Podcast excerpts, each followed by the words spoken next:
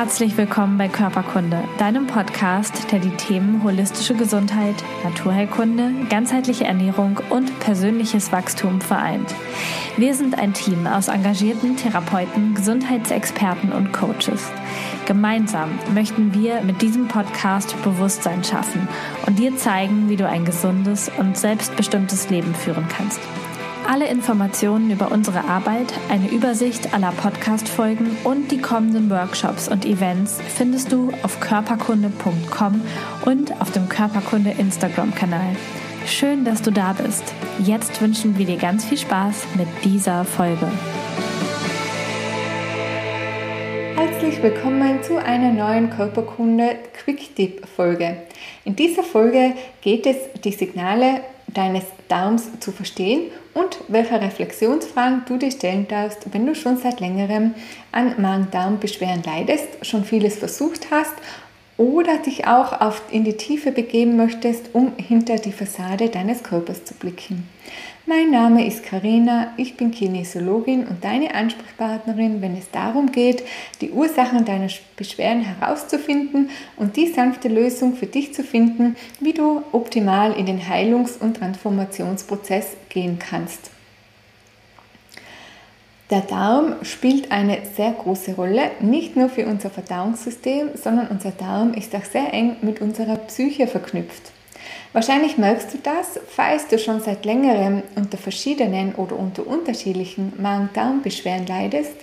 Möglicherweise hast du auch eine Allergie oder möglicherweise ähm, meldet sich dein Darm immer mal wieder und besonders dann, wenn du eine sehr herausfordernde Situation hast und wenn du sehr unter Stress, unter Druck stehst. Oder es passiert gerade sehr viel Veränderung in deinem Leben. Oder aber es hat mit einem Loslassthema zu tun, das du nicht unbedingt loslassen möchtest. Auch hier darfst du vielleicht näher hinschauen. Auch kann es sein, dass du schon länger auf deiner Reise bist, wo möglicherweise schon deine Ernährung umgestellt hast, gesund, also für dich gesund lebst und es tut sich noch immer nichts. Beziehungsweise lindern sich deine Beschwerden, sie gehen aber nicht ganz weg dann kann es auch vorkommen, dass das Thema auf körperlicher Ebene von dir schon sehr gut angeschaut worden ist und du hier schon erfolgreich ins Tun gekommen bist. Aber es kann natürlich auch sein, dass auf der emotionalen Ebene sich hier noch ein Thema versteckt. Und genau hier möchte ich mit dieser Quick-Tip-Folge anknüpfen und dir ein paar Reflexionsfragen an die Hand geben, damit du in die Innenschau gehen kannst. Unser Verdauungssystem und unser Darm hat primär mit unserer Nahrungsaufnahme, mit der Nahrungsverwertung und mit der Nahrungsausscheidung zu tun. Wenn es irgendwo in einem Prozess hier hakt, dann kann es zu verschiedenen Beschwerden kommen. Auch hier darfst du als erstes vom Großen ins Kleine schauen und dir mal die Frage stellen, wie stehe ich generell zu dem Thema Nahrungsaufnahme? Wie stehe ich zu dem Thema Essen? Was kann ich denn gut verdauen in meinem Leben oder was kann ich gerade nicht so gut verdauen, ja, sogar schlecht verdauen. Nehme ich mir Zeit für das Essen? Bin ich sehr liebevoll und achtsam mit mir im Umgang? Oder aber ist es so, dass ich so einen stressigen Alltag habe, entweder im Job oder mit den Kindern, dass ich nur nebenbei etwas esse und es mir dabei ganz egal ist, was ich esse? Oder aber du bist ja schon einen Schritt weiter Du ernährst dich schon gesund, du nimmst dir Zeit, du kochst jeden Tag frisch, aber es tut sich noch immer nichts. Dann darfst du dich beobachten, während du isst oder während du die Nahrung aufnimmst, welche Gedanken machen sich hier breit in deinem Kopf.